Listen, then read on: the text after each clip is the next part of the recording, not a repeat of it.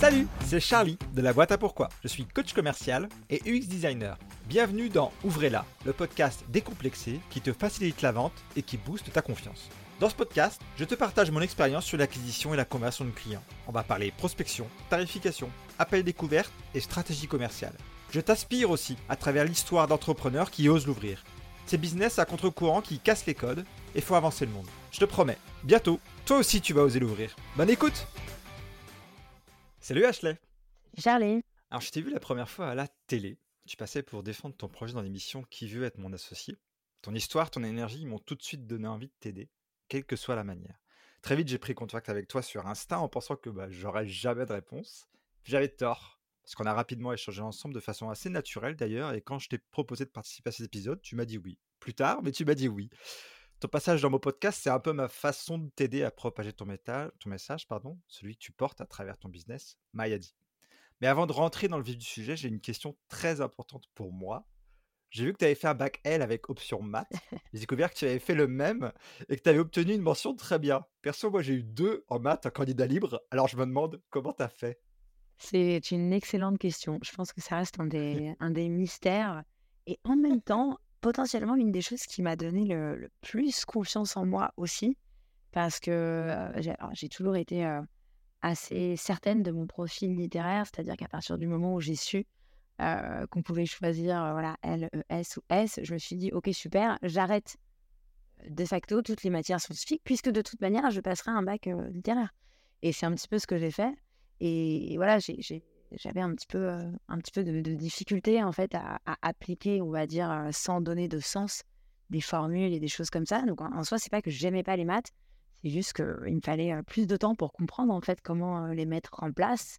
Et, à partir du moment où j'ai eu cet espace d'aller découvrir les maths seul par d'autres moyens, d'aller mmh. m'intéresser en fait à, à, tout cet univers, à comment les gens travaillent, au sens qui a pu être donné à certains théorèmes, à certains trucs qui ont été trouvés, euh, eh bien, j'ai réussi en tout cas à plus m'y épanouir que, que, sur le format classique qui était proposé par l'école. Alors je pense qu'il y a ça et il y a une grosse partie de chance aussi. Mais tu as eu 19, hein, si je me trompe pas. Ouais, c'est ça. Au bac. C'est quand même pas assez. Un peu ouais, bonne chance quand même. Ouais, c'était vraiment.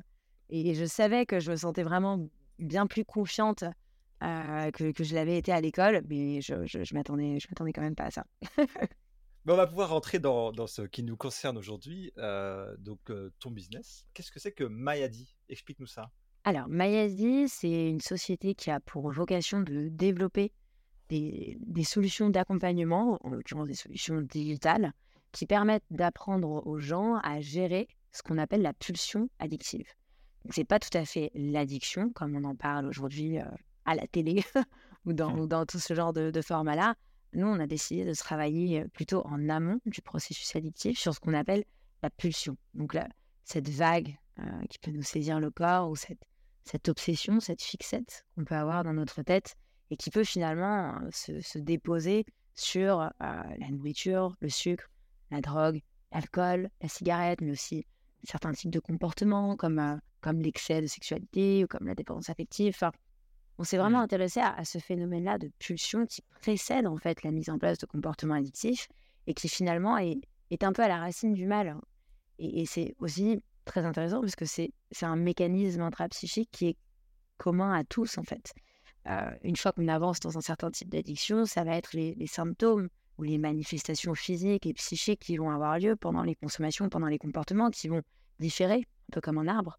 Mais à la racine, la négociation qu'on a avec soi-même, la discussion, ce phénomène de, craquage, de culpabilité, euh, tout ce processus-là, en fait, il est, il un petit peu commun à tous ces comportements. Donc Mayadi développe des solutions digitales qui sont co-créées avec tout un ensemble de, thérapeutes de disciplines assez différentes, comme l'hypnose, la méditation, la thérapie cognitive et comportementale, euh, la sophrologie, la naturopathie, l'art-thérapie on a voulu en fait proposer un panel pluridisciplinaire d'exercices, donc à peu près 150 exercices qui sont disponibles sous format programme à réaliser en autonomie en fait chez soi, dans l'objectif final d'apprendre à gérer, à vivre avec ces pulsions addictives.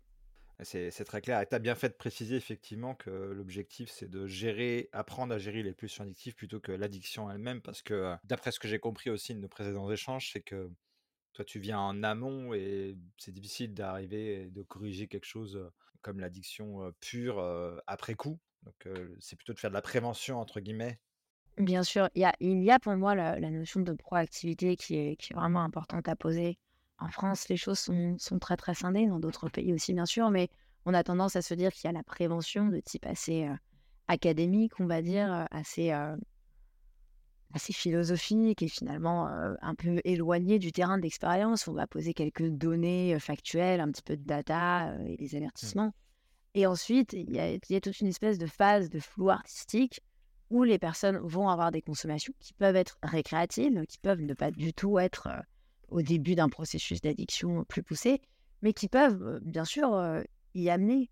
Et mmh, j'ai toujours été sidérée en fait par le fait qu'il n'y ait rien, qu'il n'y ait pas grand-chose en termes d'accompagnement, en termes de d'auto-éducation, on va dire, pour cette période-là de, qui en fait de consommation ou de, de, ou de réalisation de ces comportements, le moment en fait où on se situe encore à, comme un funambule, en fait, on est entre le, choisi et le subi. On commence un peu à subir ces comportements, on commence un peu à, subir ce qu'on pense être peut-être une addiction, des comportements qu'on a de plus en plus de mal à réfréner, des pensées qui sont de plus en plus, euh, euh, de plus, en plus négatives. Et c'est véritablement là, pour moi, que, le phénomène de l'addiction commence. Il ne commence pas à partir du moment où, euh, on n'est plus du tout à même de gérer et d'avoir un temps soit peu de recul sur soi c'est pour ça que Mayadi, pour moi, au-delà d'une société, c'est vraiment une, euh, manière d'ouvrir, en fait, d'ouvrir ce sujet-là, de, proposer un champ des possibles, une nouvelle manière, on va dire, d'approcher ce sujet-là. D'où d'ailleurs ta présence dans un podcast qui s'appelle Ouvrez-la. Il y a peut-être un lien. Absolument. Très bien, bah, je crois, je crois qu'on a une vision un peu plus claire de, de ce que c'est Mayadi et on y reviendra. Qu'est-ce que ça n'est pas, Mayadi? À quoi ça pourrait s'opposer? Alors, je, ne suis pas vraiment fan de, des idées d'opposition en règle générale. C'est vrai que quand je pense à Mayadi, je, je, le vois plutôt en termes de complémentarité. Justement, ça, ça a été euh, un, grand, un grand sujet quand j'ai commencé à présenter ce projet-là. La grande question, c'était mais qu'est-ce que vous sous-entendez? Est-ce que justement ça vient en opposition au monde médical? Est-ce que ça vient en opposition à, à, ce qui existe aujourd'hui? Et, et, et, la réalité, c'est que non, ça vient mmh. en complément. Euh, l'addiction est un phénomène euh, pluriel, multifactoriel, d'une complexité euh, fascinante et, et, flippante à la fois. C'est comme, un, comme un Rubik's Cube, en fait, qui serait composé de plein de facettes de miroirs et qui est propre à chacun, qui va se miroiter avec, avec son éducation, avec la société. Enfin, c'est vraiment quelque chose d'extrêmement complexe. Et je pense que on n'a pas de trop, on va dire, avec une ou deux ou trois approches pour aller gérer ce phénomène-là. Donc, euh, moi, je ressens vraiment pas le besoin, justement, d'aller euh, d'aller opposer Mayadi pour lui donner, euh, pour, pour valider, on va dire, son côté disruptif. Au contraire, mmh. moi, je suis, je suis quelqu'un d'assez communautaire. Je crois en, en l'intelligence collective, je crois en capacité sans, sans fin de l'humain et et je, crois vraiment qu'il vaut mieux essayer euh, voilà, de, compléter des systèmes qui existent, de les, de les faire monter en puissance grâce à des synergies. En revanche, voilà, de manière plus pragmatique, euh, évidemment, quand on, quand, on, quand on parle d'accompagnement au niveau de l'addiction, de la thérapie, on a déjà de base l'idée d'un échange avec un professionnel de santé, soit un médecin, soit un thérapeute. Donc Mayani n'est pas un accompagnement en visio mmh. Ou en direct avec un docteur ou avec un thérapeute en ce sens que on a voulu offrir une autonomie et une instantanéité à, nos utilisateurs. Parce que la réalité, c'est que c'est super d'avoir un rendez-vous à 16 heures dans trois semaines, mais l'addiction, c'est tout le temps. en tout cas, les, processus psychologiques qui prennent place quand on, quand on fait face à ce genre de comportement et qu'on essaye de les endiguer au quotidien, c'est à 3 heures du matin, c'est à 18 heures quand on finit de travailler, qu'on a envie d'aller se jeter sur des pulsions sur l'alimentaire, c'est le week-end quand on hésite à sortir, c'est quand on n'arrive pas à s'endormir parce qu'on a consommé. Euh, voilà, il y, avait aussi pour moi cette, cette disponibilité que je voulais offrir et aussi cette, cette autonomie. Parce que je pense qu'une des raisons qui bloque ou qui freine en tout cas les personnes dans une démarche de soins, c'est évidemment la honte qu'il peut y avoir quand on est encore intégré socialement. C'est presque pire en fait. C'est-à-dire que quand quelqu'un est en situation de précarité, qu'il a déjà, on va dire, passé tous les écueils, perdu la stabilité du logement, la stabilité des relations sociales, c'est moins difficile en réalité de, se livrer en fait sur, tout ce parcours-là. Quand on doit tenir face, quand on doit garder les apparences, on va dire, face à sa famille, face à son cercle proche pour pas qu'il s'inquiète, au travail, on doit assumer ses responsabilités sans, sans, que ça puisse se voir, qu'on a eu des comportements difficiles ou qui nous ont fatigués, etc. C'est beaucoup plus difficile. On est, on est pris en fait dans un étau où on sait que la situation commence à devenir un petit peu délicate, mais par contre, on a beaucoup trop à perdre. Alors que quand on est déjà mmh. à la fin de l'addiction, la réalité, c'est concrètement qu'on a, on a beaucoup moins de choses à perdre en fait. On, a, on, a déjà, on est déjà un petit peu sorti du, du cadre de la société standard. Donc pour toutes ces raisons-là, euh, voilà, Mayadi, c'est un accompagnement qui est plutôt de nature euh, asynchrone, qui a vocation à être réalisé en autonomie, justement dans, cette bulle qu'on peut créer avec soi-même. Donc c'est quand même bien sûr un rapport euh, avec des thérapeutes, vu que tous les programmes ont été, co-construits et, et, proposent en fait des, des notions qui sont d'habitude partagées en séance. Mais voilà, on peut le faire à n'importe quelle heure du jour ou de la nuit, on peut le faire si on habite au milieu de nulle part. On peut le faire quand on est en vacances, on peut le faire caché dans ses toilettes si on n'a pas envie que, que, notre femme soit au courant. On peut le faire dans un café, dans sa voiture. On a voulu offrir cette liberté-là. C'est une bonne façon d'exprimer, oui, cette opposition. En tout cas, ce, que je cherche à faire avec cette question, c'est c'est plutôt d'éviter des fois, pas forcément pour Mayadi, mais certains business ou certains services proposent beaucoup de choses et on en oublie de se dire, mais à qui ça s'adresse pas? Et qu'est-ce que ça ne fait pas pour pas que les gens se ruent sur quelque chose en se disant ça va forcément résoudre mon problème alors que pas du tout. C'est ça. Bah, en ce sens, je pense que la, manière la plus simple, c'est déjà et avant tout de dire que Maïli n'est pas une solution miracle. Mmh. la solution miracle n'existe pas. Mmh. Plus on vit des choses difficiles et plus naturellement on est, on est porté en tant qu'humain à, croire en fait et à espérer justement qu'il existe une solution miraculeuse, qu'il existe quelque chose de, rapide, d'efficace et de pérenne. Or, euh, voilà, il nous a fallu tant de temps pour glisser vers des comportements addictifs et construire en termes de croyances, en termes d'habitudes, en termes d'action. De, il va falloir euh, une durée mmh. similaire de travail sur soi pour en tout cas euh, créer une nouvelle personnalité, en fait, créer un nouveau mode de vie. Clairement. je voulais revenir un peu sur, sur ton parcours, toi, sans, comme on l'a dit, off, trop tomber dans, dans les clichés que, que, la télé pu a pu véhiculer. Pardon. j'ai l'impression que tu avais quand même mille vies. J'ai écouté, un autre podcast, celui où j'ai appris d'ailleurs que tu avais fait un bac L, où j'ai l'impression que tu as fait, fait 36 000 trucs, tu es parti dans 36 000 endroits. Mais est-ce que tu pourrais me faire un, petit pitch sur ton parcours avant que qu'on te voit à la télé, avant ton, ta participation à l'émission? Avec plaisir. j'ai eu la chance d'avoir effectivement une vie qui, qui, a été fortement teintée par l'étranger. J'ai habité dans plusieurs pays. J'ai habité. Euh, euh, déjà, j'ai été élevée euh, à Ibiza, en Espagne. Ensuite, j'ai habité deux ans à Istanbul, deux ans à Tel Aviv, deux ans, pratiquement deux ans à Bangkok, deux ans au Brésil, deux ans en Australie, avant de revenir à Paris. Ça a été porteur d'une ouverture culturelle monstrueuse et d'une capacité d'adaptation à toute épreuve.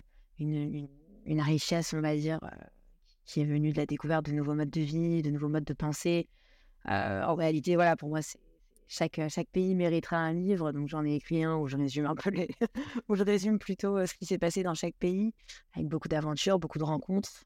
Et, mmh, paradoxalement, comme tu le dis, chose qui n'a pas forcément été nommée euh, à la télé, cette, curiosité, cette, volonté de comprendre et d'aller à la manière d'un détective un peu investiguer tous ces phénomènes d'addiction, de pulsion, s'est tissé en fait au long de ces voyages-là c'est tissé au, long des, au fil des rencontres, à force de voir que qu'importe la catégorie socio-professionnelle, qu'importe la culture, euh, il y a dans tous les pays, dans, dans, tous les peuples, dans toutes les habitudes, euh, des, des, polarités de comportements addictifs qui reviennent mmh. euh, et qui vont être plus ou moins exacerbées selon la culture du pays. Mais on a tous des pulsions qui nous emmènent vers des comportements addictifs et on a tous des manières différentes d'y réagir. Certains pays sont, sont portés par la foi, par exemple, comme le Brésil on va dire que cette, cette vie-là m'a permis déjà de, de commencer à m'intéresser à, ce sujet. Et ensuite, il y, a eu, Paris, bien sûr. Donc, je suis revenue à Paris pour monter un, un projet entrepreneurial à l'époque qui n'a pas du tout fonctionné. des fils en aiguille, je me suis retrouvée effectivement dehors où, où j'ai j'ai complété mon panel de mon panel de, de, comportements addictifs et que, que j'ai moi-même vécu, hein, bien sûr, par celui de la drogue dure, mais qui n'a été finalement que a été finalement qu'une une confirmation en plus de, tout ce que j'avais pu voir avant, c'est-à-dire que moi qui ai eu des troubles alimentaires pendant une vingtaine d'années, qui était dans, dans, la bigorexie, ce qu'on aime plus communément l'addiction au sport, dans l'orthorexie, le contrôle excessif de la nourriture qui finit par devenir une obsession, dans, les drogues stimulantes, etc., je me suis rendu compte que le, processus par lequel je passais par l'addiction à la drogue dure était finalement le même. Mmh. Il pouvait être parfois pas forcément plus douloureux ou plus délétère que, que que le processus psychologique par lequel je suis passée pour gérer les troubles alimentaires. Et ça a été pour moi euh, le, déclencheur en fait de, de, ce projet, de me dire mais en fait tout est pareil en fait. Il y, a une base commune à tous. Pourquoi est-ce qu'on ne s'intéresse pas à cette base commune? Justement, c'est quoi cette pulsion là qui, qui à ce moment-là te fait dire euh, il y a quelque chose, il y a une idée. Comment ça se transforme? J'ai plusieurs choses à dire là-dessus je dirais d'abord que on, a le réflexe de beaucoup s'interroger sur le, pourquoi, pas forcément le pourquoi. On est, on, consomme et, on est dans l'instant présent, mais le pourquoi tu vas venir du passé. Mmh. C'est humain, c'est normal, ça fait partie de, je pense, du processus de, de croissance, de développement de la personnalité, d'aller se demander voilà pourquoi on est qui on est aujourd'hui par rapport à ce qu'on a vécu dans le passé. Et c'est un travail qui est super à faire, mais c'est un travail qui prend beaucoup de temps. c'est un travail qui parfois nous laisse avec bien sûr, des clés, des explications. J'ai vécu ça dans l'enfance j'ai vécu tel trauma, donc aujourd'hui, il est possible que je me comporte comme ça. Or, c'est pour moi une partie du processus qui laisse en fait l'instant présent un petit peu de côté. Parce qu'on va aller chercher des causes, on va aller chercher des raisons, on va aller chercher des explications, parfois même des justifications. Mais aujourd'hui, demain, là, maintenant, tout de suite, qu'est-ce que je peux faire en fait pour apprendre à me connaître, pour, pour, on va dire, partir du principe que certains comportements sont ancrés justement depuis l'enfance. Et à force de parfois vouloir les, les, endiguer ou les annihiler, presque les nier, en se disant que par la volonté, on va réussir à, à, outrepasser ça, euh, on, se retrouve dans une impasse en fait. Mmh. Et Mayadi, Mayadi porte un peu cette philosophie de d'acceptation, voire porte totalement cette philosophie d'acceptation et d'accueil, non pas comme une fatalité, non pas comme une résignation où on se dit bon, mmh. bah je suis comme ça et puis c'est tout, euh, allez je, je, je, je lâche tout et j'y vais. Non, mais plutôt comme une, une simple observation factuelle de la réalité des choses, dénuée de jugement. C'est pas bien, c'est pas mal, c'est comme ça en fait. Pour l'instant, c'est ok. Maintenant, qu'est-ce que je fais? Comment est-ce que je peux vouloir travailler sur un comportement si je suis incapable de, de l'accueillir pour ce qu'il est, de le voir en fait dans, dans, toute, sa, dans toute sa densité? Et, et, et, je pense que les personnes, justement, voilà, sont habituées, ou en tout cas n'ont pas forcément le réflexe de, de se dire comment est-ce que je peux gérer ça, parce que culturellement de base, dès qu'on parle d'addiction, on ne, on ne, nous encourage pas, ou en tout cas, il y a une sorte de silence opaque qui, qui tient place lors de la consommation, lors de, des comportements qui sont encore récréatifs ou qui vont être légèrement dans l'excès, mais pas encore dans la boucle addictive. Or, c'est ici qu'il faut commencer à s'y intéresser. Et, et, et, pour le faire, il faut, il faut pouvoir être avec soi-même et avec son entourage dans un climat de confiance, dans un climat de transparence, où on a l'espace d'aller s'intéresser à ce qui se passe et l'autre réalité, c'est qu'il y a énormément de personnes qui ne veulent pas arrêter. Hum. Euh, c'est-à-dire qu'avant que ce soit vraiment un problème, avant que l'entourage euh, sonne les signaux, la, sonnette d'alarme, avant qu'on n'arrive plus à, tenir, on va dire, euh, au travail pour que ça ne se voit pas, il y a énormément de personnes qui ont des comportements qui sont entre le récréatif l'abus, qui, n'ont pas forcément envie d'arrêter totalement et pour toujours, voire même que ça angoisse. C'est à mon sens, c'est très personnel, une des, une des choses qui, qui finalement envenime en fait les comportements. C'est comme un régime ou, tout type de restriction, c'est-à-dire qu'on a cette espèce d'épée de Damoclès où on se sent euh, arriver de plus en plus proche, on va dire, de, de comportements qui sont trop pour nous, en tout cas qu'on estime être, euh, être euh, déplacés. Et, et, on commence en fait à, à s'angoisser, on commence à se culpabiliser, on commence à se mettre des, des objectifs un peu inatteignables. Demain, j'arrête. J'arrêterai pour toujours après la semaine prochaine. C'est bon, cette fois, c'est la bonne. Et en fait, on, s'autoprogramme pour l'échec en faisant ça. Mmh. On essaye juste de, mettre un, grand couvercle mmh. sur, une, sur une cocotte minute et ça marche pas, quoi. Souvent, ça explose. Et c'est ce qui commence à créer ce sentiment d'impuissance qui devient réel, bien sûr, quand on est vraiment sous l'emprise d'une substance chimique. On n'a pas, pas forcément tous ces moyens, c'est sûr. Mais bien avant ça, on s'intéresse à ce qui se passe chez Mayeli, on commence déjà en fait à, à fausser sa confiance en soi, à fausser la croyance qu'on a dans sa capacité de gestion de ces phénomènes-là par toutes ces pensées-là, en fait. Ce qui est intéressant, et ce que j'ai compris aussi avec nos échanges, c'est que avec Mayadi, ce que tu cherches au-delà de, d'ouvrir un peu les, vannes sur cette conversation, euh, c'est surtout d'y mettre le maximum de bienveillance et, d'enlever tout jugement qui, qui est aujourd'hui réel dans la société, euh, et qui l'est plus particulièrement dans, certains pays, on, y reviendra. Ce que tu me dis et, la philosophie qui, s'en détache, ça me, fait penser à un livre, The Courage to be Disliked, et en fait, ça se base sur la philosophie d'Alfred Adler, qui donne les grandes lignes, te dit t'es maître de, de, ton destin et de ta vie. C'est juste que tu décides de, de, vivre ce que tu vis, le bien comme le mal. Et, il suggère qu'on a toutes les cartes pour s'en détacher. Et Adler, qui lui était, je crois, un, un transfuge de, de Freud, n'a pas eu le succès que, qu'on connaît de Freud et, il était en totale, en totale opposition, pour le coup, avec ce que Freud disait, en mmh. mode bah, c'est dans le passé, c'est le passé qui explique, et, limite, entre guillemets, hein, c'est pas de ta faute. je trouve justement le, passage de Adler assez intéressant sur, bah, sur on est en puissance, on est en capacité, et, et limite on peut tout faire, mais, mais parfois on ne voit pas. Oui, je trouve ça, je, suis d'accord avec toi. Je trouve ça assez, assez surprenant que, que son travail n'ait pas, n'ait pas eu, en tout cas, peut-être pas la portée de celui de Freud, pas abusé, mais en tout cas, je pense que c'est, je pense que c'est quelque chose qui est hyper important. Effectivement, tout le monde, tout le monde en est capable, mais on est, on est souvent maintenu dans, dans des constructions sociales, dans des, dans des personnages aussi qui, qui nous faut tenir, hein, qui font qu'on n'a même pas on n'a même pas l'espace en fait de faire preuve de cette transparence-là euh, et de cet accueil envers nous-mêmes. Euh, et je pense que c'est la première étape. C'est en tout cas nous c'est c'est par là qu'on commence en fait euh, chez Magneti. On fait poser une sorte d'état des lieux. Oui. Un état des lieux qu'on fait en, en, huis clos en fait. Ce que tu fais pour toi, avec toi-même. Éteins en fait le bruit, éteins le brouillard, éteins la télé, éteins.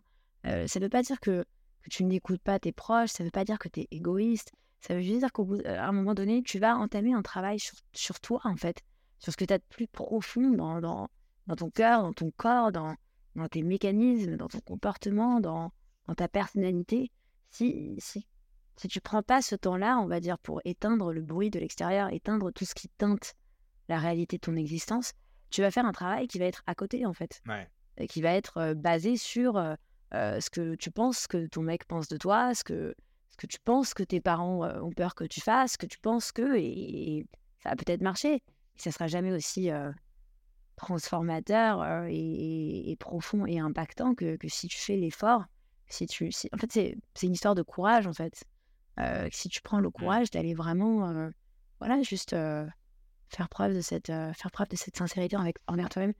Je voulais, je voulais quand même revenir sur la, la question que j'ai posée, euh, même si euh, peut-être que tu peux pas me dire toutes les coulisses, mais euh, comment, parce qu'on sait aujourd'hui le cheminement, et quand tu passes à l'émission, on te dit, bah, pour ceux qui l'ont pas vu, hein, dans les grandes lignes, c'est bah, c'est très bien, c'est une chouette idée, mais là c'est un concept, il faut aller plus loin, il faut créer une communauté et tout ça, mais toi, ce que tu veux créer à ce moment-là, c'est une solution, c'est ta méthodologie, mais comment l'idée est venu Comment c'est né?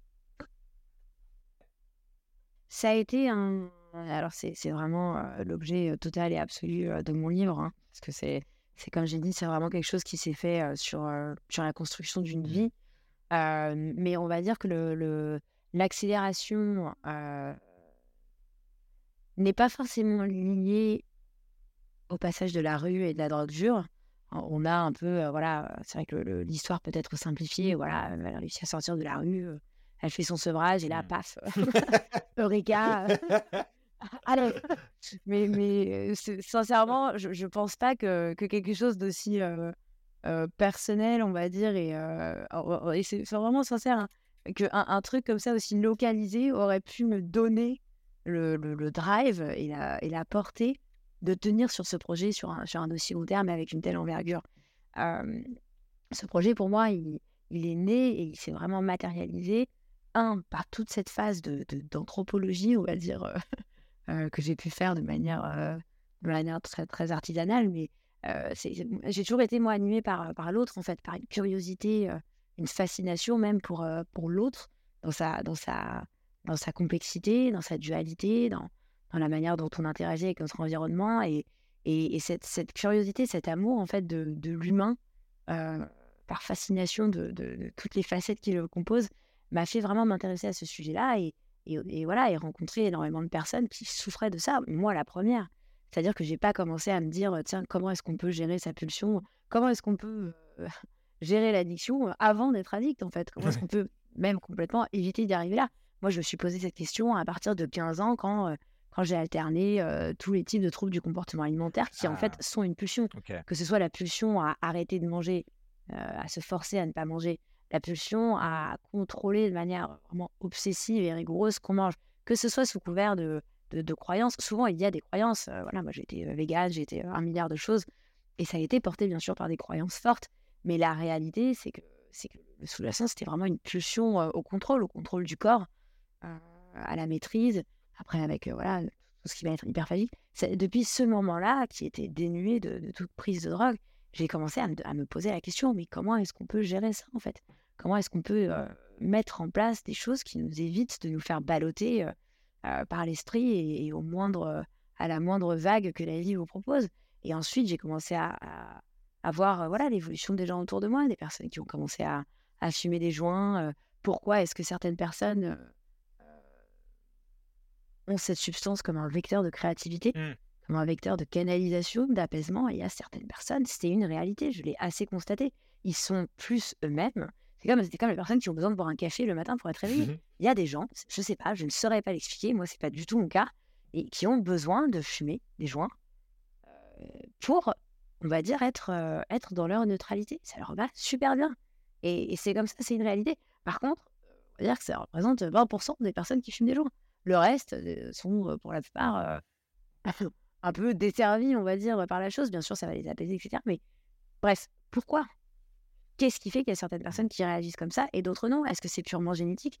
Est-ce que c'est une question de métabolisme? Est-ce que c'est la construction euh, mentale qu'ils ont faite autour de l'utilisation de ce produit? Est-ce que c'est parce que cette personne a essayé une fois dans des bonnes conditions et a vécu en fait ce moment de, connexion et de et d'ouverture, de créativité, de confiance en soi et a imprimé de manière tellement forte dans sa psyché qu'en fait cette substance-là elle lui fait ça et que du coup, elle a pu dédier ça comme un film. Est-ce que c'est une possibilité, par exemple? Je ne sais pas. Moi, j'ai aucune certitude. Je ne suis pas chercheuse. Je n'ai pas la capacité, on va dire, d'aller prouver ce genre de théorie-là. Et ensuite, il y a bien sûr la, période où moi, j'ai testé un milliard de choses sur moi-même. C'est-à-dire que étant vraiment confrontée de, but en blanc, non pas au sevrage en lui-même, parce que voilà, ça, a été assez expliqué dans mon histoire. j'ai eu une grossesse qui m'a qui m'a qui m'a permis, on va dire, par, par principe et, et valeur de, tenir en fait ce sevrage, mais plutôt dans l'après. C'est-à-dire que qu'est-ce qu'on fait en fait une fois qu'on n'est plus enceinte, une fois que l'enfant grandit, euh, les questions se reposent en fait. C'est un peu le même phénomène que, que les personnes vivent quand, quand ils vont partir par exemple en cure. c'est super, on va faire une cure, on va s'isoler, donc couper le facteur environnemental pendant une semaine, deux semaines. Et on va essayer de mettre en place un travail qui est censé rendre la personne plus résistante à son environnement.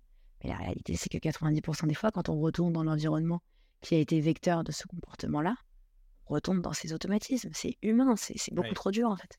Mmh. Et, et, ça a été un petit peu ce à quoi j'ai été confrontée. Et j'ai testé les solutions classiques qui m'ont apporté certains éléments de réponse. Voilà, j'en parle beaucoup euh, dans mon livre. Mais j'ai surtout euh, eu la volonté d'aller ouvrir en fait la manière de travailler sur, euh, sur ce sujet-là. Il n'y a pas, je, on, est, on a tous en fait un, un esprit, un corps, un cœur une âme, pour ceux qui voilà, ont une appétence à la spiritualité. Et, mmh, et je pense que ce sujet-là, malheureusement, n'est pas souvent ouvert d'une manière qui est différente. C'est-à-dire qu'on peut travailler sa consommation addictive par le biais de l'art, on peut travailler par le biais du sport, on peut travailler par... voilà, il y a, y, a, y a, autant de manières de prendre soin de soi qu'il y a de personnes sur Terre. Et je pense que on, devrait tous avoir aujourd'hui la possibilité d'aller d'aller les découvrir en France, euh, voilà, les, les, thérapies alternatives sont assez récentes. Elles commencent à être bien implantées dans la société, mais voilà, il n'y a, a, pas que le yoga et la méditation, il y a énormément de choses alternatives qui vont toucher à la respiration et qui vont en fait peut-être pas travailler directement sur le noyau même de, du comportement addictif, mais qui vont permettre en fait à la personne de, de se renforcer de manière parallèle, de d'être plus assise, plus sereine, pour justement être mieux à même de faire face à la vague, à la pulsion qui emmène vers ce comportement. Je vais revenir sur, sur ce que tu as mentionné, sur le fait que tu avais fait beaucoup de rencontres. avant de lancer l'application, Mayadi, tu as fait ce que, ce que tu as appelé toi les acrodates, où tu allais à la rencontre justement des gens, justement des gens qui, qui étaient dans l'addiction ou qui connaissaient eux-mêmes des gens qui étaient dans l'addiction. Est-ce que tu peux nous en dire plus, notamment quelle intention tu avais derrière cette démarche Les acrodates, ça a été la, réplique d'une démarche que j'avais déjà fait bien avant l'émission et bien avant de présenter mon projet chez Les Déterminés, donc l'incubateur qui a été le premier à, m'accompagner sur ce projet-là, où, j'ai eu cette envie d'aller confronter en fait justement toutes ces réflexions, ces théories, toutes ces intuitions que j'ai pu avoir sur ce phénomène-là. Je me suis dit, ok, bon c'est super, mais là, voilà, t'es es en bulle avec toi-même. Avant de te lancer, avant d'aller développer ça, va vraiment poser la question en fait aux, personnes. Est-ce que, est-ce que, qu'est-ce que vous en pensez? Et vous, pour vous, l'addiction, c'est comment? Est-ce que, est-ce que vous l'avez vécu à titre personnel? Est-ce que pour vous, mmh. l'addiction, c'est que la drogue? Enfin, j'ai ressenti ce besoin d'aller confronter en fait mon modèle plus tard, hein, en, arrivant chez, chez les déterminés et, en continuant à travailler après l'émission. J'ai compris que ça s'appelait une étude de marché. ça a été, ouais, de manière assez spontanée, une, première ébauche d'études de marché à grande échelle. En fait, ça a été touchant, ça a été inspirant et, mmh, et ça, ça a clairement participé, on va dire, à mon envie de me dépasser. Et ensuite, au niveau de l'émission, voilà, on a poussé la création de cette chaîne YouTube et, de manière assez naturelle, vu que moi, je je ne me ressentais pas en fait capable et je pense pas forcément que c'était ma place, on va dire, de commencer à, à moi-même, à faire des vidéos pour passer des théories, etc. J'ai vraiment voulu mettre la réalité de la société en avant, mais pareil, de manière neutre, bienveillante et, ouverte, en fait, sans, sans aller diaboliser et, et, culpabiliser autour de ce sujet-là. Et je me suis dit, mais en fait, je vais, je vais faire la même chose. sauf que cette fois-ci, je vais partir avec une caméra et je vais partir en micro-cravate, aller, aller poser des questions. Donc, bon, le format n'a pas été optimal. J'ai sous-estimé l'opacité, on va dire, qui règne autour de ce sujet-là, la difficulté que les gens ont à en parler, ont à en parler pardon, de, de manière à, visage découvert. Donc ça a été, ça a été à double tranchant en fait les accordates. Ça a été pour moi une, encore une fois beaucoup de richesse, une, une confirmation encore, encore plus profonde, encore plus précise de, de, tout ce que je souhaitais défendre et proposer avec Mayadi.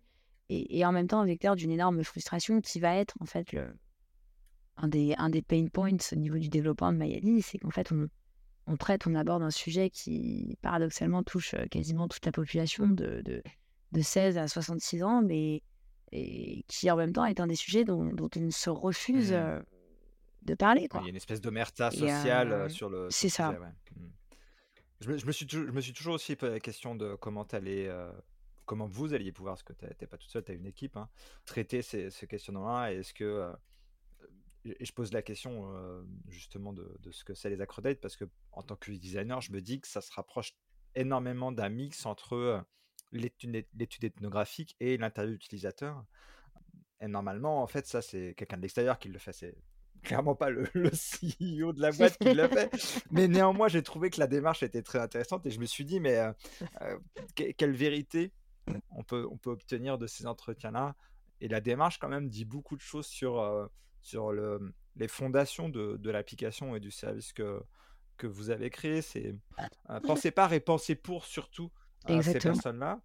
Quand on vient faire des interviews utilisateurs, il faut recruter des participants, recruter des gens qui sont confrontés à l'addiction. C'est compliqué. Ça va être compliqué, mais ça va être intéressant. Je pense qu'aujourd'hui, avec l'expérience le, que j'ai acquise sur tous ces sujets-là, bien sûr, hein, si, c'était, si ça avait vraiment été une, une, étude des marchés dans les règles de l'art, ça aurait été bien sûr beaucoup plus cadré, mmh. avec, avec une analyse, des retours, avec toute une, une étude voilà, de, de, l'âge, etc., qui a été faite. Mais moi, j'étais pas, j'étais pas forcément encore dans. C'était pas cette démarche. Non, je, je, je la connaissais pas en fait, tout Mmh. simplement. Il faut, il faut aussi euh, voilà, renommer que moi j'ai découvert l'entrepreneuriat euh, et le monde du digital, on va dire, à partir du moment où j'ai été incubée pendant six mois chez les déterminés. Mmh. Euh, avant ça, je, je ne savais pas ce que c'était qu'une étude de marché, je ne savais pas ce que c'était qu'une cible, un utilisateur. Mmh. Euh, l'UX, lui, c'est venu encore bien après. Donc, euh, Qu'est-ce que c'est que cette bête-là? j'étais. Ouais. Après, ça m'a fascinée. Mais on va dire que, que voilà, les, les choses que j'ai pu faire ont, ont été, euh, euh, et je, le regrette absolument pas, d'un côté euh, extrêmement, euh, Organique? extrêmement Ouais, pur, en ouais. fait, finalement, voilà, presque, presque candide et avec une espèce de sincérité qui, en- en- maintenant je le sais, quand on avance dans l'entrepreneuriat, est parfois un petit peu euh, complexe, on va dire, euh, à maintenir, en tout cas à échelle. Euh, enfin, c'est pas forcément que la sincérité est difficile à maintenir, mais on tombe, euh, voilà, on doit forcément répondre à, à certains codes, on doit forcément euh, donner de la matière qui va être beaucoup plus, euh, beaucoup plus cadrée, beaucoup plus réglementée, beaucoup plus, moins organique pour le coup, Mmh. euh, pour pouvoir avoir une data qui est, euh, qui est rigoureuse en fait, euh, et, et qui n'est pas forcément, voilà, mon interprétation euh, intuitive et, et émotionnelle de, de- d'une interview avec quelques notes prises à la suite et, et un compte rendu global de, de tous ces échanges. Mais je suis quand même contente d'être passée par là, bien sûr. Ah oui, oui. Euh, et puis moi, ce que je voulais, euh, à travers cette question, ce que je voulais aussi féliciter, c'est la démarche, parce que euh, combien sont les business qui osent aller se confronter aussi, de manière aussi proche à leurs utilisateurs et à leurs clients potentiels? Oui. C'était pas du tout la démarche que tu avais, mais dans les faits, c'est un peu ce que tu as, ce que tu osé faire et osé tenter, quoi. Et c'est aussi pour ça que tu as osé le tenter, c'est que j'avais dans ta tête, tu t'es, tu t'es dit, je me mets en danger, ou mon business ou mon idée, je le mets en danger. Tu t'es dit, bah, je les aiderai mieux si je fais ça, si je sais vraiment de quoi il en retourne et, si ce que j'ai en tête peut vraiment les aider. On le voit sur tes réseaux sociaux, surtout sur tes réseaux sociaux, pardon, où, tu es vraiment toi à 100%. Tu as une personnalité quand même et une attention très forte. Comment justement tu gères cet équilibre entre, t'as pas de funambule, l'équilibre entre intuition, perso et euh, le marché, euh, euh, les obligations entre guillemets que qu'il peut y avoir? Alors parfois j'ai vraiment l'impression d'être d'être dans un manga et d'avoir cette espèce de, de puits en fusion nucléaire à l'intérieur de moi qui est plein de plein de convictions et plein de d'étendards que j'ai envie de porter haut et fort.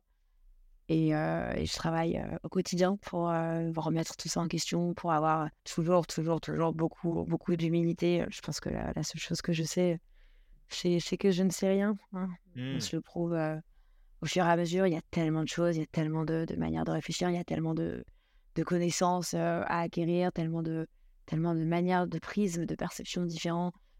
J'essaye en tout cas de, voilà, de, de, de garder ces convictions, de garder cette intention et de préserver ma personnalité, mais euh, toujours, toujours dans une, dynamique d'ouverture en fait au champ des possibles, plutôt que plutôt qu'une dynamique euh, qui, qui, va antagoniser, on va dire, euh, certaines choses. Moi, je, je voilà, j'ai pas, j'ai pas l'âme conflictuelle, même si c'est un sujet qui, voilà, qui peut, qui peut provoquer des réactions vives, qui peut, voilà, qui touche hein, forcément, parce que c'est un sujet qui est porteur de, de souffrance, de douleur, de peur, de- d'incompréhension, d'inconnu.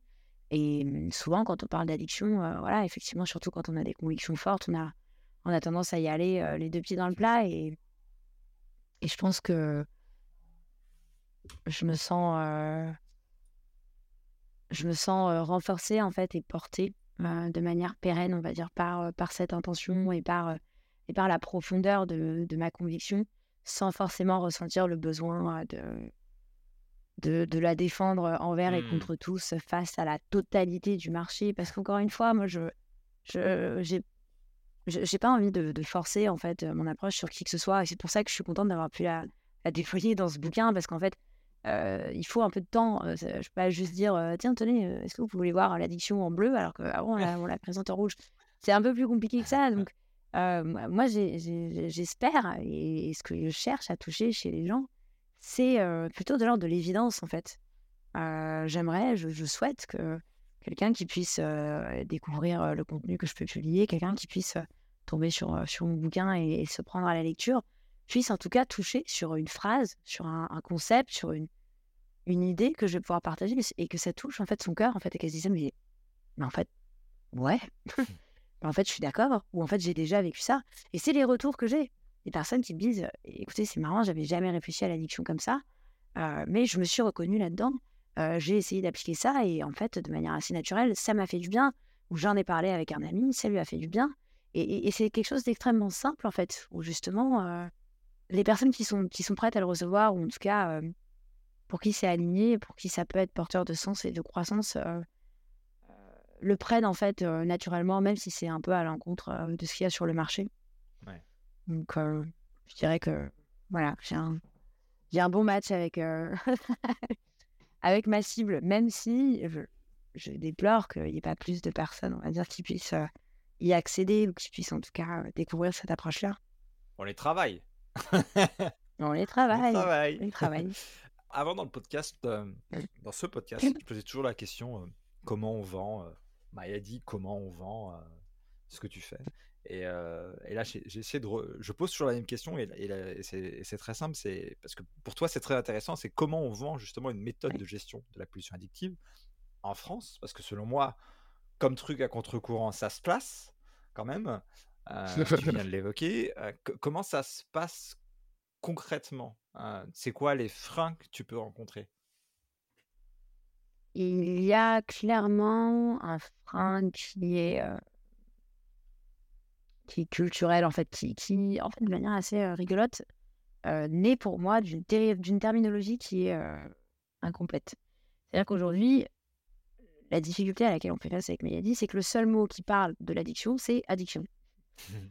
sauf que c'est un mot valise qui pour moi veut tout et rien dire donc, nous, on vend une méthode de, gestion. Donc, le mot gestion, déjà, pareil, on ne l'entend pas accolé à l'addiction. On parle plutôt d'arrêt, de, sevrage, de, contention. On parle de, la pulsion, donc ce phénomène-là qui est en amont des comportements. effectivement, c'est très à contre-courant. C'est même, c'est même plutôt novateur. et, c'est peu vu. Pourquoi? Parce que, en fait, ça sous-entend déjà qu'il y a une certaine acceptation. Mmh. Ça sous-entend une ouverture un éloignement sur le stéréotype de l'addiction qui fait foi, on va dire, euh, aujourd'hui, et qui est le fait que l'addiction, c'est la drogue dure, c'est la précarité, c'est l'héroïne, comme dans les années 80. Euh, à mon sens, la difficulté de vendre cette méthode-là sur ce, sur ce moment-là du processus addictif, c'est parce que tout le monde se doute qu'il existe un petit peu, mais personne n'en parle en fait.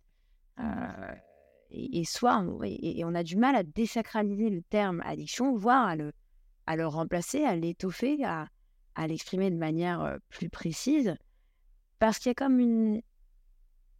Je ressens en tout cas souvent une sorte de, une sorte de contradiction interne, comme si en fait de, de, de désacraliser l'addiction et d'en nommer le processus, d'en nommer les étapes préliminaires, c'est en quelque sorte nier la dernière étape de l'addiction. C'est-à-dire que d'en parler comme, comme, comme un fait, d'en parler comme quelque chose qui peut faire partie du quotidien de tout un chacun, qui peut. Euh, c'est comme une manière de dire euh, oui, non, en fait, c'est OK, on est tous addicts à quelque chose. Et du coup, par, par effet miroir, ça, ça veut dire qu'on banalise un peu mmh. euh, les personnes qui, effectivement, sont dans, sont dans les affres de l'alcoolisme, sont dans des situations physiques graves, avec des, avec des, des ulcères, avec des, des, problèmes, des problèmes de cœur, des problèmes de foie, etc. Et, et, et, vu qu'on n'a qu'un seul mot, quand, quand, moi, je, quand je suis allée faire justement ces accords d'état et que, et que, au début, je, demandais aux personnes est-ce que vous avez déjà été addict à quelque chose? Non. Personne ne peut répondre oui à cette question. On n'y arrive pas, en fait. Mmh. c'est trop dur. Quoi. Ouais, ouais, bah, surtout aussi, comme tu disais, par rapport à l'image qu'on que, qu'on a de. Exactement. Quoi. Et, et, irrémédiablement, quand je prends le temps d'expliquer ok, on enlève le mot addiction, mais est-ce que il vous arrive, dans votre quotidien, d'avoir des comportements que vous aimeriez bien réfréner ou mieux gérer? Est-ce que vous avez, est-ce que c'est sur la nourriture par exemple? Est-ce que vous avez peut-être l'achat un peu compulsif? Est-ce que vous avez une tendance à ne pas supporter la solitude et à enchaîner les relations? Est-ce que vous avez l'alcool facile? Alors peut-être que vous n'êtes pas alcoolique, mais si vous allez boire un coup du mardi au samedi après le boulot, peut-être que pour vous c'est une souffrance, alors que de manière médicale vous n'êtes peut-être pas passé le stade de l'alcoolisme. Peut-être que vous, vous avez l'impression de l'être. Mmh. En fait, on, sortons un petit peu de, de la nomenclature. Oui. On s'en fout en fait, qui est addict, qui est pas addict. En réalité, c'est une manière de, de catégoriser la chose. Moi, ce qui m'intéresse, c'est est-ce que tu souffres? Hmm. Oui. Est-ce que c'est une souffrance pour toi? Ça, me fait penser à, une problématique en, en- en bien moindre mesure hein, euh, de, de- des, médias dans, leur généralité, mais, de, de moi, moi, quand je crée du contenu sur, sur les réseaux sociaux, je me dis, ben, je, passe à côté des trois quarts de la vérité sur le sujet que j'aborde. Euh, et parce que on a peu d'espace, parce que euh, il faut vendre ce contenu, ben, on prend des raccourcis. Et en faisant ces raccourcis, on, on catalogue et, et on crée des dégâts parfois qu'on qu'on- a plus ou moins l'habitude de- de- d'avoir accepté. Et je pense que l'addiction et le terme addiction fait partie de ces dégâts-là où, ça n'est- comme tu disais, c'est un mot valise. On ne sait pas vraiment ce qu'il y a dedans, on ne sait pas quelle amplitude, on sait pas, on sait plus qui ça peut toucher. Tout ce qu'on sait, c'est qu'on n'en veut pas et qu'on veut pas l'avoir parce que c'est un espèce de saut d'infamie quelque part. Et, et comme tu le dis, toi, tu veux libérer la parole par rapport à ça. Et, et pour le coup, en termes de vente, ça- on dit souvent il faut des fois éduquer euh, le client, Oui, éduquer le prospect. Mais là, c'est non pas éduquer le client, éduquer le prospect, c'est éduquer euh, les valeurs d'un pays, des fois, et éduquer euh, les valeurs morales. C'est une montagne, on a l'impression, le truc. Ouais. le truc. Écoute, je j'aurais pas pu mieux l'exprimer moi-même et je te remercie d'ailleurs euh, pour ces mots qui sont extrêmement justes. En fait, Euh, vraiment, je j'aurais pas pu mieux le mieux l'exprimer. Et, d'un côté, oui, la difficulté aujourd'hui de la création de contenu, euh, pff, c'est cette, euh, manne infinie de, de, contenu. Euh, aujourd'hui, on va dire que voilà, quasiment tout existe, tout a été traité. On a une capacité d'attention qui est en train de se rapprocher de celle d'un poisson rouge. Euh, et, moi, moi je, veux bien hein, qu'on me dise, euh, et ça, ça a été euh, un sujet, euh, un sujet difficile pour, pour le coup, maintenant qu'on on repart sur euh, euh, une des questions un petit peu que tu m'as posées, comment gérer mon intuition face à ce que me dit le marché, etc. Alors, c'était pas mon intuition, mais moi, quand on m'a demandé de synthétiser toute cette approche, toute cette recherche, tout, le, le- tout le, le travail qu'on a fait avec les dernières recherches de la neuroscience, avec la pédagogie, avec une quinzaine de thérapeutes, et qu'on me demande de synthétiser ça en trois points pour gérer son addiction sur un post Instagram, je suis désolée, mais je refuse en fait. Je, je- je ne peux pas, j'en suis pas capable, et je ne pense sincèrement pas que ça sert la cause. Alors bien sûr, oui, c'est clair que j'ai pas cartonné comme Instagrammeuse. J'ai un compte avec une communauté qui me suit, avec des personnes à qui je prends le temps de répondre, avec des posts où il faut lire des textes, c'est clair. On sent le bac littéraire qui, qui prime. Mais, mais, mais la réalité, c'est que je pense qu'effectivement, euh, bien sûr, ça a eu un avantage de malade parce qu'aujourd'hui, on, on, est tous, euh, on a tous la possibilité de s'éduquer et de, de s'enrichir sur des sujets auxquels on n'avait pas du tout accès. Je me rappelle avant, euh, voilà, moi, dès que, dès que je me piquais d'une passion sur un truc un peu obscur, que ce soit la poésie japonaise ou, euh, ou, la, la- la psychologie euh, grecque, il fallait que j'aille dans une librairie, dans une bibliothèque, emprunter des bouquins. Enfin, il y, avait un vrai processus d'engagement qui, je pense, était aussi, était aussi très formateur parce que ça, ça entraînait la dynamique d'effort, ça entraînait euh, Hmm. cette ténacité dans la volonté. Aujourd'hui, euh, voilà, c'est Tu peux t'intéresser aussi vite que tu peux te désintéresser. exactement, exactement. Et je pense que certains sujets sont complexes. La, vulgarisation est intéressante parce qu'elle permet bien sûr d'aller toucher des choses, mais à un moment donné, euh, voilà, malgré toute la vulgarisation possible, je pense pas que quelqu'un pourra un jour devenir euh, chirurgien du cerveau euh, en ayant regardé des, des podcasts euh, sur YouTube, quoi. Faut, faut arrêter. Il y a des trucs qui sont. Si, si vous faites ça, euh, de- arrêtez. S'il vous plaît, arrêtez tout de suite. Po- Posez ce bistouri. Euh, ok, on, a- on en avait parlé euh, off avant de, de- du sujet France versus rapport à la santé. Notamment, tu avais, expliqué que la seule addiction reconnue en France, c'était celle du jeu de casino. Alors qu'aux États-Unis, euh, il y a beaucoup de sujets, beaucoup d'autres addictions, euh, justement pour parler de terminologie, qui elles sont reconnues, qui elles sont catégorisées et qui, euh, et qui méritent pour le coup un accompagnement dédié. Tout à fait. Le, le- Les jeux de hasard et d'argent sont, la seule addiction comportementale qui, est vraiment reconnue officiellement par la médecine en France. Euh, c'est déjà un premier pas Hmm. parce que c'est une, une addiction comportementale. Aux États-Unis, euh, voilà, le, le rapport à la nourriture, on va dire cette espèce de, alors pour le coup, pour vulgariser, cette addiction non pas forcément au sucre, comme on a tendance à, le penser, mais à l'acte de manger en lui-même, euh, que ce soit du sucre, des grandes quantités, ou, etc., etc., s'appelle le binge eating disorder. ils ont en fait implémenté la notion de binging, qui est ce qui se rapproche le plus du terme de pulsion. C'est cette, espèce de d'envie irrépressible, de, ouais, de, de, consommation frénétique, excessive, et qui va finalement parfois être même ponctuelle, mais qui peut, voilà, qui, qui, touche le binge drinking chez les jeunes, donc cette, voilà, cette manière de, se renivrer de manière vraiment mmh. grave et abusive le temps d'un week-end, cette manière d'avoir des, des, des, crises va avoir mangé à peu près tout ce qui passe sans forcément avoir de mesures purgatives, comme c'est le cas dans la boulimie, comme c'est le cas dans, dans les troubles du comportement alimentaire dont on parle en général, comme la boulimie, l'anorexie, on va dire qu'ils ont compris en fait. On parle aujourd'hui d'addiction. on n'a on a aucun mal par contre à parler d'addiction au téléphone, d'addiction aux réseaux sociaux. Je pense que les, les, gens en sont conscients en fait. On voit bien que ça s'assimile à une addiction. On voit bien qu'on peut être. On, en rigole. On dit qu'on est food addict. On dit qu'on est shopping addict, l'addict au shopping, blablabla. C'est pas pour rien. C'est qu'en fait, de manière intuitive, je pense que culturellement et socialement, on se rend compte et, on l'utilise de, manière, on va dire, pas documentée, de manière assez intuitive, ce qui, est, ce qui est marrant en fait, de, de, voir que sociétalement parlant, on utilise le mot addict là-dessus. Par contre, dès qu'il s'agit de la réalité, de, l'addict au shopping qui est, qui est bloqué sur toutes ses cartes de crédit ou de la food addict qui, qui, ne fait que penser à quel restaurant elle va tester ce week-end, là par contre, il y a moins de monde, quoi. Oui. Parce que c'est un aveu de faiblesse. Oui, ah, c'est comme si ces, addictions étaient euh, un petit peu, euh, on a mis du glitter dessus, des paillettes, euh, c'est un peu ok, c'est un peu toléré, et dès que ça commence à toucher à, comme tu disais plutôt, à la vraie souffrance, on met ça sous le tapis. Exactement. Et, c'est peut-être pour ça d'ailleurs que les addictions qui sont liées aux drogues les plus dures et, les plus destructrices sont celles qu'on évoque moins ou qui nous font plus peur, parce que là, la souffrance, elle est presque palpable, quoi. Et c'est comme si on, s'attendait, il y a, y a moins de. Justement, de par la, l'ampleur du stéréotype qui régit les addictions aux, drogues vraiment dures, hein, comme l'héroïne, euh, le crack, etc. C'est comme si, en fait, on, on s'attend et on est prêt à accepter, de la part de quelqu'un qui utilise de la drogue dure, qui correspond à certains critères. Et alors qu'une nana qui, euh, qui, qui, qui, est potentiellement euh, food addict, tant qu'elle est, tant qu'elle est belle et mince, elle peut mettre des photos comme quoi elle mange des burgers tous les jours. Il n'y a pas de problème. C'est, si on, enfin, en fait, quand on s'interroge aussi voilà, culturellement sur ce que les jeunes se prennent, aujourd'hui, on, a une société qui fait le culte de la maigreur, comme, comme depuis de nombreuses années, mais qui en parallèle fait le culte du fooding.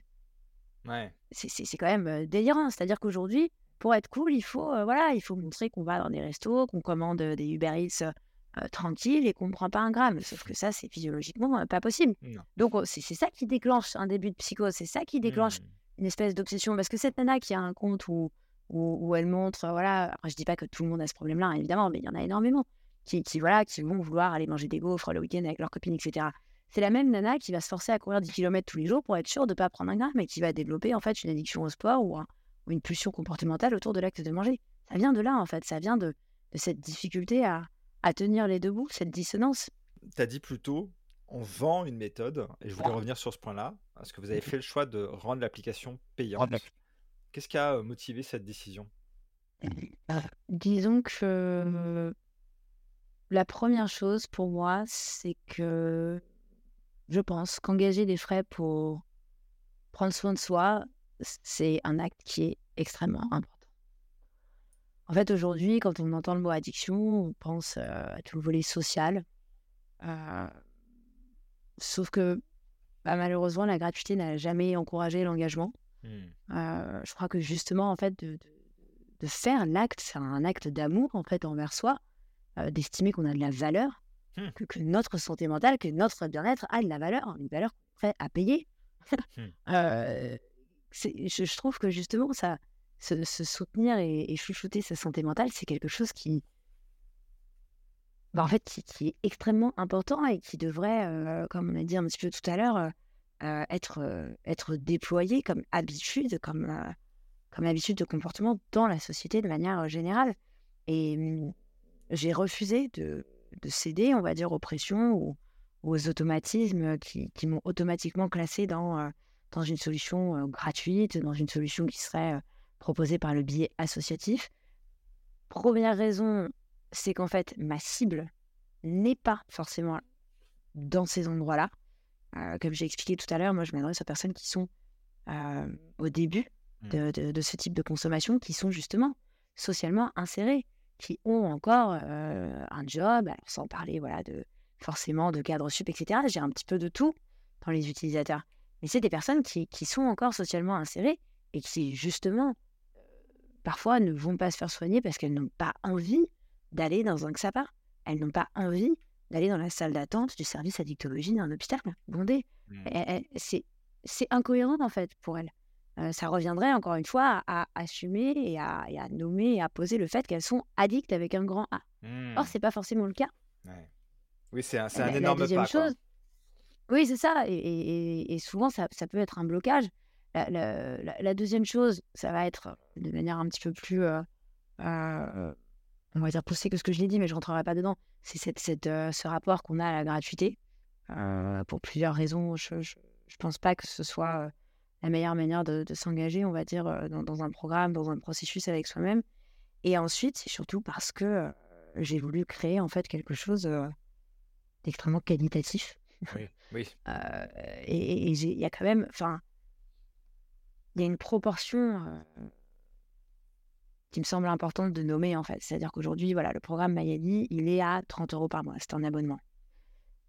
Quelqu'un qui souffre d'une pulsion à l'alimentaire va dépenser à peu près 30 euros à la boulangerie sur trois jours. Mmh. Easy. Quelqu'un qui a une, consommation régulière de cocaïne va dépenser entre 60 et 90 euros à chaque fois qu'elle achète un gramme. Quelqu'un qui boit de l'alcool va aller boire trois pintes un jour et ça lui coûte le prix de l'abonnement. Donc, si cette personne-là n'est pas capable de sacrifier trois pintes par mois pour se dire qu'elle va essayer d'en boire trois de moins le mois prochain, un, c'est qu'elle n'est pas prête à faire maladie. Oui, c'est OK. Mmh, c'est vrai. Euh, c'est voilà. Et après, j'ai conscience que c'est dur ce que je dis, mais c'est un positionnement parce que le programme Mayedi, il, il, appelle une certaine responsabilisation, il appelle un engagement vis-à-vis de soi-même, il appelle, une, il appelle un, certain courage et, une prise de décision, la décision d'aller d'aller se découvrir en fait. Et à l'intérieur de ça, une fois qu'on passe ce cap-là, la réalité, c'est qu'on a quand même, on a cristallisé, on a, encapsulé sous format audio, vidéo, écrit, euh, sous, des exercices pratiques le, contenu d'à peu près 150 séances chez 10 thérapeutes différents. C'est-à-dire que tu vas voir un hypnothérapeute, il va te faire une session, ça te coûte 60 euros. C'est normal, bien sûr, il y a un contact, une mmh. proximité. Le programme Mayadi, il y a, il y, a, il y a une douzaine de séances qui ont été co-créées spécifiquement pour la gestion du phénomène addictif que tu peux réécouter et utiliser dans ce cadre-là à volonté il y a, des capsules d'art-thérapie qui te proposent, pareil, un processus thérapeutique que tu aurais pu faire chez une art-thérapeute. Sauf que tu as, la facilité de pouvoir tout faire au même endroit, de pouvoir tout faire de manière digitalisée et de ne pas euh, voilà, être obligé de, prendre une après-midi euh, en dehors du boulot pour aller à ton rendez-vous, de faire organiser pour que ton fils soit gardé par machin, pour que tu puisses aller faire ta session machin. Il y a quand même énormément d'avantages. et sincèrement, je suis alignée, je suis OK avec le fait que ce service-là soit payant. Mmh. Vraiment. Et pour moi, c'est encore un autre automatisme qu'il faut délier de l'addiction. L'addiction n'est pas forcément précarité sociale et, et, gratuité. Je pense que si on, si on arrêtait de le voir comme ça aussi, ça permettrait encore une fois de, de permettre à la partie de la société qui ne répond pas à ce stéréotype-là de se sentir concernée. Oui, oui, effectivement. Quand tu as parlé de, C'est des mots qui m'ont fait un petit peu le, le smiley, la euh, explosion de la tête. Tu as dit investir dans, dans, Payer pour l'application, c'est. Euh, c'est investir dans soi, c'est se dire qu'on a de la valeur. Ça me fait penser à un parallèle chez les entrepreneurs. Alors là, ceux qui m'écoutent, tendez bien l'oreille. Quand vous achetez une petite formation à 1000 euros parce que vous êtes en période de doute, et que vous vous dites ah bah si je me perfectionne dans le copywriting, le design, euh, je sais pas quoi, une petite formation qui coûte pas trop cher, vous êtes en train de faire exactement la même chose, de dire à, votre tête je le vaux bien Donc j'investis cet argent et je trouve ça tellement, mind blown de le parallèle parce que c'est la même mécanique. Bien sûr et culturellement, je je moi, je sais que je je le vois avec, les amis que j'ai pu avoir à l'étranger. En France, on on a de la formation continue, mais pas des masses non plus. Mmh. C'est-à-dire qu'on fait des études et après on va peut-être, heu, voilà, bénéficier de de certaines formations, heu, on va apprendre quelques nouvelles notions, heu, parfois parce que l'entreprise propose, ce genre de formation et cetera, mais on n'a pas la dynamique de la formation, de l'auto-formation continue. Aux États-Unis, ça, les les gens, ils se ils sont tout le temps en train de se former, en fait. Ils font des MOOC, ils font des séminaires, ils font des retraites, ils font des, il y a il y a vraiment des des endroits ou des cultures, notamment dans le Nord, où où les personnes, ont cette soif d'apprentissage et mmh et et se basent pas, en fait, sur des acquis pour, pour toujours et qui cherchent, voilà et qui même qui prennent du plaisir à se dire: «Voilà, qu'est-ce que je vais faire?» c'est comme, c'est comme aller en vacances, en fait, pour eux. Ça fait partie de nous. En France, on va alors bon, j'aime beaucoup la France, hein, je sais que j'en parle beaucoup avec, heu, Mmh c'est parce que c'est le prisme qu'on approche, mais voilà, je je tiens quand même à préciser que je je je suis, profondément attachée à la culture française, à sa littérature notamment et et qu'il y a beaucoup de choses que j'aime très fort. Mais là, en tout cas, c'est surtout au niveau de, voilà, de l'addiction et du sujet, heu, qui est tel où malheureusement, je pense pas qu'on soit les plus forts. On commence à s'améliorer, bien sûr, mais il y a des endroits où en fait, heu, se prendre une semaine de retraite pour aller, découvrir, voilà, une nouvelle technique de méditation ou ou sans forcément, partir dans la spiritualité, mais aller, voilà, travailler des nouvelles techniques de gestion du stress et cetera. C'est comme d'organiser ses vacances. C'est naturel, en fait. Est-ce que c'est important? Comment on aligne cette volonté d'impact que tu as avec ta mission, heu, justement avec, heu, ta vie perso?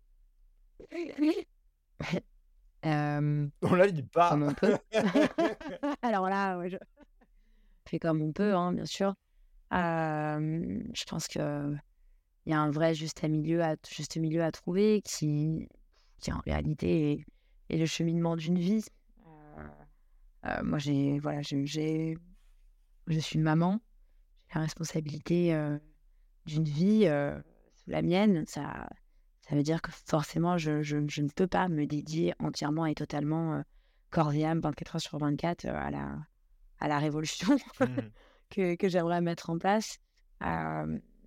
Je pense qu'il faut aussi, heu, en tant qu'entrepreneur alors après c'est mon approche, hein, je sais que c'est pas celle de tout le monde, mais heu, pour moi, on est bon entrepreneur quand on est, heu, complet, en fait, en tant qu'être. Si on si on sacrifie sa vie de femme, si on sacrifie, sa vie, sa vie de mère, si on sacrifie, tout ça, je pense que, même si on a l'impression d'avoir plus de temps, à donner à à sa cause, on va dire, je pense que sur le long terme, en fait, on perd, heu, on perd. On perd de la consistance, on perd de la densité, on perd de la richesse parce que parce qu'on se nourrit plus, en fait. Mmh.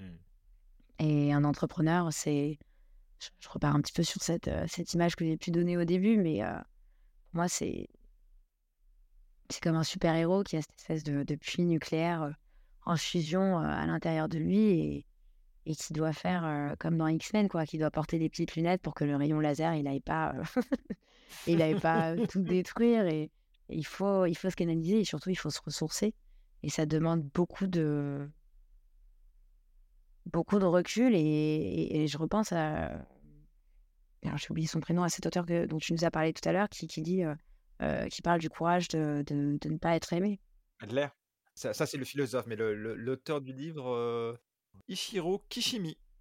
On retrouve un petit peu, heu, quelque chose de ça, heu, je trouve, dans le sens où c'est presque, heu, mal vu aujourd'hui, voilà, de d'être entrepreneur et c'est comme s'il fallait moi je je suis pas très partisane du choix, en fait, pour moi, il n'y a pas forcément, bien sûr qu'il y a des situations où c'est le cas, mais c'est pas parce qu'on prend du temps pour être maman que qu'on sacrifie, de l'énergie à son projet ou ou qu'on devient, moins, engagé, contraire, en fait et je pense qu'il faut pas mal d'assises dans ses convictions en en et de comprendre qu'en fait, c'est un marathon, quoi. On n'est pas là pour, pour tout donner et après ça mène à des burn-out, ça mène à des à des épuisements, ça mène ça mène à des pertes de sens. C'est des des phénomènes que j'ai pu toucher, malgré, malgré, mon mon puits d'énergie nucléaire. C'est vrai que voilà, je suis passée par ces endroits-là où j'ai mal géré mon équilibre et c'est pour ça qu'aujourd'hui je suis arrivée à à cette constatation que, pour pouvoir en tout cas être constant, pour, pour ne pas perdre de vue notre objectif final et, et pouvoir lui assurer une source riche et, lumineuse d'énergie, il faut avoir le courage de prendre du temps pour soi et pour les autres, pour les gens. Tu fais comment quand ce fameux, quand ce fameux puits d'énergie nucléaire se, se tarit ou se réduit Tu fais quoi concrètement? En général, 24 heures et je prends un livre et je l'éclate. Ok. Je vais prendre un roman, j'aime beaucoup, alors, j'aime beaucoup la littérature, pas forcément, en tout cas dans ces moments-là, voilà, j'ai besoin d'une intrigue, je bien, tu vois, tout ce qui va être, surtout pour l'entrepreneuriat, tous les, tous les suicidaires, là, les, mmh. comment, comment, ils ont appelé ça, les, westerns financiers, des, des, histoires, voilà, des fictions historiques, des trucs comme ça, et, et, et, je pars en fait dans ce monde-là. C'est quand vraiment je, je j'arrive plus à prendre pied, je m'évade totalement dans, un monde littéraire. Ça me fait beaucoup de bien. Je pense que c'est un peu ce qui se passe quand on regarde des séries. Après, moi, je suis pas très série, donc je sais que voilà, je, cumule le repos du corps et de l'esprit en, en allant le temps le temps de 24 heures dans, dans, la tête et dans et dans la vie d'un autre, d'une autre. Et, et, ça me fait beaucoup de bien parce qu'en général, ça ça me donne des idées en fait. Mmh. de d'aller ouvrir, je sais pas moi, de lire comment c'était la vie avant, comment, comment telle personne va se sortir. Souvent, en fait, ça, je, je, me réveille le lendemain et il va y avoir un truc de tout ce bouquin, de toute cette aventure qui va me faire faire un pont avec une situation sur laquelle je bloque et je vais me dire, mais tiens, mais en fait, je vais faire pareil. Ou mmh. tiens, et si j'essayais, j'ai vraiment, voilà, je me suis beaucoup, beaucoup, servi de, de, du romanesque pour, pour puiser en fait une source d'inspiration et, et de renouveau dans, dans, mon quotidien. Et après, je pense que la, deuxième chose, c'est la connexion, en fait, la connexion à l'autre. prendre le temps de prendre le temps d'aller d'aller d'aller vraiment se, se connecter euh, à des à des gens qu'on aime, à prendre le temps d'avoir des vraies conversations, prendre le temps de d'aller explorer des sujets dont on parle pas souvent, sortir un petit peu de des questions, euh, des questions euh, du quotidien et, ouvrir, en fait, pour moi, partir dans. C'est très personnel, hein, mais voilà, partir un petit peu dans, dans l'éthérique, dans, dans, dans, la réflexion, euh, sortir un petit peu de, du, concret au concret me permet de me ressourcer. Je trouvais important de, de savoir ça, parce que peut-être que d'autres gens vivent la même chose et, et se considèrent eux aussi comme Cyclope. D'ailleurs, c'est le nom de ce personnage qui a, un masque pour contrôler le, laser alimenté lui-même par, par une centrale nucléaire. Peut-être que tu as résolu le problème d'énergie en France, Ashley, et tu ne le sais pas. On arrive vers la fin de, de l'épisode. La question qui fait peur à tout le monde, c'est quoi pour toi? Un entrepreneur à contre-courant, Ashley? Pour moi, un, entrepreneur à contre-courant, c'est justement quelqu'un qui va réussir en fait à trouver le juste milieu entre entre déployer sa vision tout en gardant un pied sur terre en fait, tout en gardant le, contact et la et l'accueil de son utilisateur. Parce que ça rejoint un petit peu ta question d'avant quand on est quand on est entrepreneur on peut vite voilà être tellement habité et convaincu et porté par sa vision des choses qu'on peut, on peut mmh. quitter la Terre. Et c'est un moteur formidable. Et c'est un peu là aussi que, que réside la, la, force et, et, le, et la différence d'un entrepreneur à contre-courant. C'est à la fois son moteur et son enclume. et je pense que d'oser de, se positionner, peut-être pas forcément sur quelque chose de radicalement différent. On n'a pas besoin de, de s'opposer à un système en place énorme pour être à contre-courant. Parfois, il s'agit de d'un détail, en fait, d'une manière de s'exprimer, de, de refuser le, status quo sur certaines choses, ou même tout simplement de... On peut être à, contre-courant dans sa stabilité, par exemple. rester fidèle à, une valeur, à un principe ou à des idées face à l'adversité. ça peut être pour moi déjà une manière d'être à contre-courant. challenger un, modèle existant de manière intelligente et curieuse, pas forcément contestataire ou, exubérante, c'est déjà une manière on va dire, un petit peu plus discrète, plus sourde d'être contre-courant. Et, et, je pense qu'il y a, y, y a, beaucoup de noblesse et il y a beaucoup de, beaucoup de valeur dans cette, cette maintenance à long terme d'une approche à contre-courant. je, je le vois vraiment là-dedans. Mmh. Tu penses que justement pour, pour, atteindre cet objectif tu parlais de marathon, il faut que ce soit un petit peu, euh, t'as, t'as dit sourde, est-ce qu'il faut que ce soit pas trop vocal? Est-ce qu'il faut que ce soit quelque chose de posé presque? Alors là, je pense vraiment que ça dépend du type de personnalité, je dirais. Je pense qu'il y a certaines personnes, euh, moi par exemple, qui, vont, euh, qui vont être animées, on va dire, par, par ce qu'on peut nommer un combat. Alors là, moi, j'aime pas trop ce mot parce que je, pars à la guerre contre rien, en fait. Je, pars à l'amour, quoi. Je veux juste, juste apporter une, nouvelle ouverture, etc. Mais, mais je pense que ça, ça peut être un moteur. Et, après, chacun va trouver son moteur dans des sources différentes. Il y a certaines personnes qui, justement, vont se sentir freinées par la, par la disruptivité d'un sujet.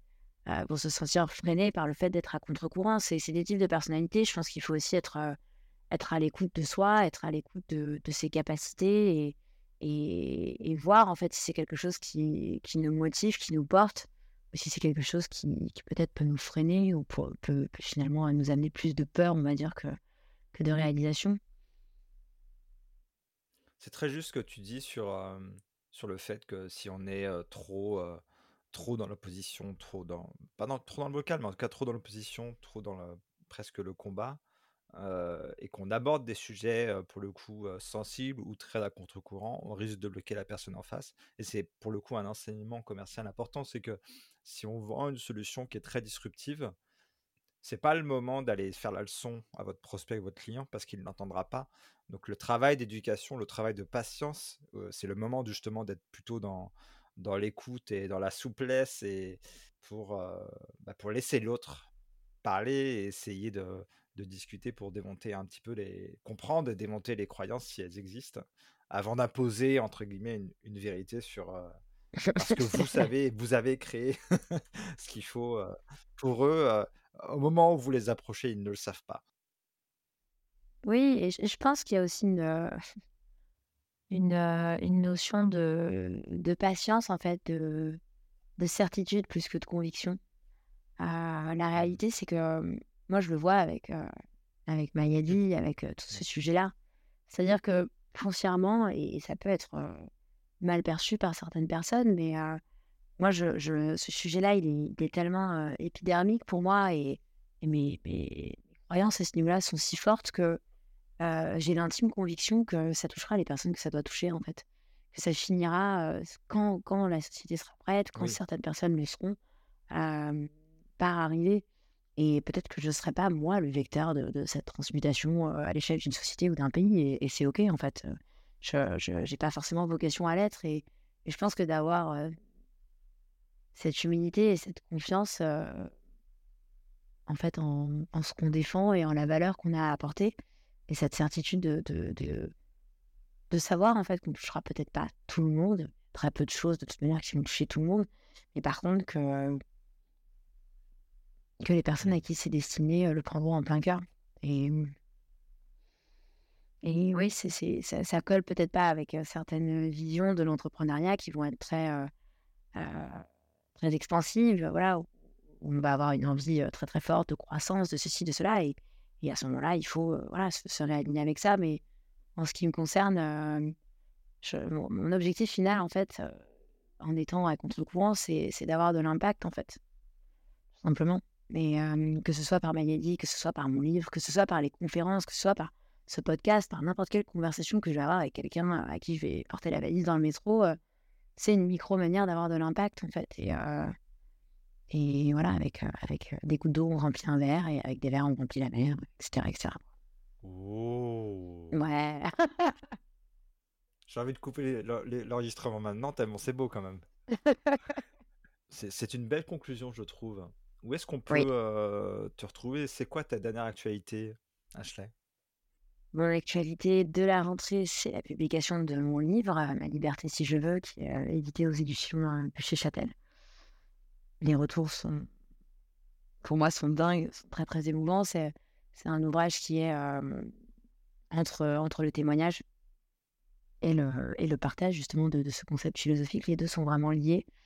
Et, et j'ai eu euh, voilà, des retours là euh, tout l'été depuis sa parution euh, qui, sont, qui sont vraiment très touchants, qui sont, euh, qui sont exactement en fait ce que, ce que j'ai voulu apporter à mes lecteurs et, et je, je, compte voilà, donner tout l'espace que, que, que, ce livre mérite.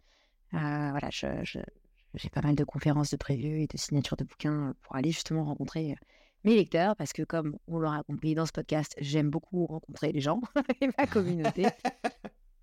Très bien. Je mettrai le lien pour acheter le livre d'Ashley. Ce lien n'est pas commissionné, sachez-le. je mettrai le lien pour acheter le livre d'Ashley et tous les éléments pour pouvoir la retrouver sur Insta. Allez me faire exploser ce compte Insta, s'il vous plaît. C'était un plaisir de discuter avec toi, Ashley. Oui, pareil. Merci, beaucoup. C'était un échange très riche. J'ai adoré. Merci. Tu as une question ou une suggestion sur ce podcast? Envoie-moi un message sur LinkedIn et on en parlera ensemble. Tu as besoin d'un conseil sur ton acquisition ou ta conversion de clients Je te propose un échange gratuit de 30 minutes. Tu trouveras le lien dans la description de cet épisode. A très vite